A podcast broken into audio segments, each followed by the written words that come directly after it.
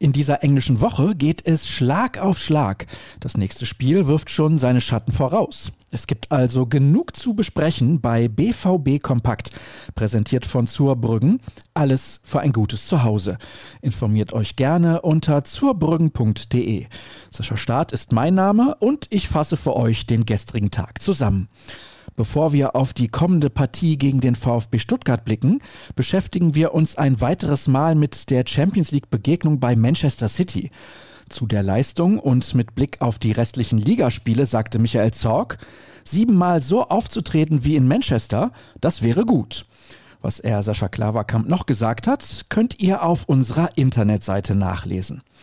Währenddessen sorgten die Schiedsrichter nicht nur wegen ihrer Entscheidungen auf dem Platz für Aufsehen, sondern auch wegen ihres Verhaltens daneben. Linienrichter Octavian Soffre holte sich nach Abpfiff zwei Autogramme von Erling Haaland. Mittlerweile ist klar, die Souvenirs sind nicht für seine persönliche Sammlung, sondern sollen für einen guten Zweck versteigert werden. Alle Kritiker sollten da wohl mal ein Auge zudrücken. Kommen wir von der schillernden Königsklasse zum tristen Alltag der Schwarz-Gelben. Am Samstag steht die Begegnung in Stuttgart an. Das Hinspiel hat Dortmund nicht in guter Erinnerung. Die Borussia verlor mit 1 zu 5. Trainer Edin Terzic sagte auf der gestrigen Pressekonferenz, das auszublenden ist unmöglich. Wir werden einiges daraus ansprechen und mitnehmen wollen. Eine Portion Wut darf auch dabei sein, wenn man in so ein Spiel geht. Weitere Aussagen von ihm und Michael Zorg findet ihr in unserem Ticker. Geht es für die Dortmunder gegen den VfB darum, nochmal den vierten Platz anzugreifen oder Rang 5 abzusichern? Kann das Team den Auftritt von Manchester in die Liga transportieren? Diese und weitere Fragen haben Sascha Klaverkamp und Tobias Jören in unserer Videovorschau diskutiert. Anschauen könnt ihr euch das ganze Gespräch unter anderem auf unserem YouTube-Kanal.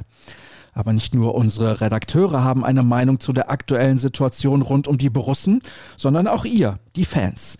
Wir haben euch aufgefordert, uns eure Meinungen zu schreiben. Ein paar davon haben wir zusammengefasst. Und vielleicht ist ja ein Post von euch dabei.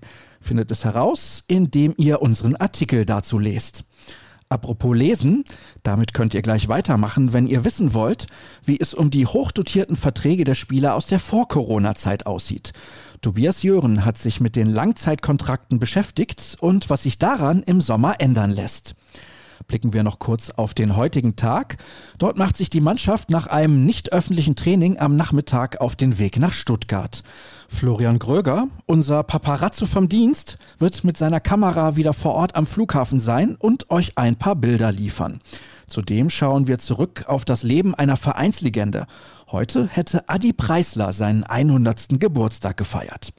Und damit ist diese Folge fast vorbei und das Fußballwochenende schon in Sichtweite. Bestens vorbereitet seid ihr darauf, wenn ihr auf ruhrnachrichten.de vorbeischaut. In einem anderen Fenster habt ihr am besten Twitter geöffnet.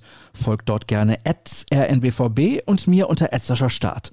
Morgen hört ihr dann zur selben Zeit wieder von mir. Bis dahin, habt einen schönen Tag.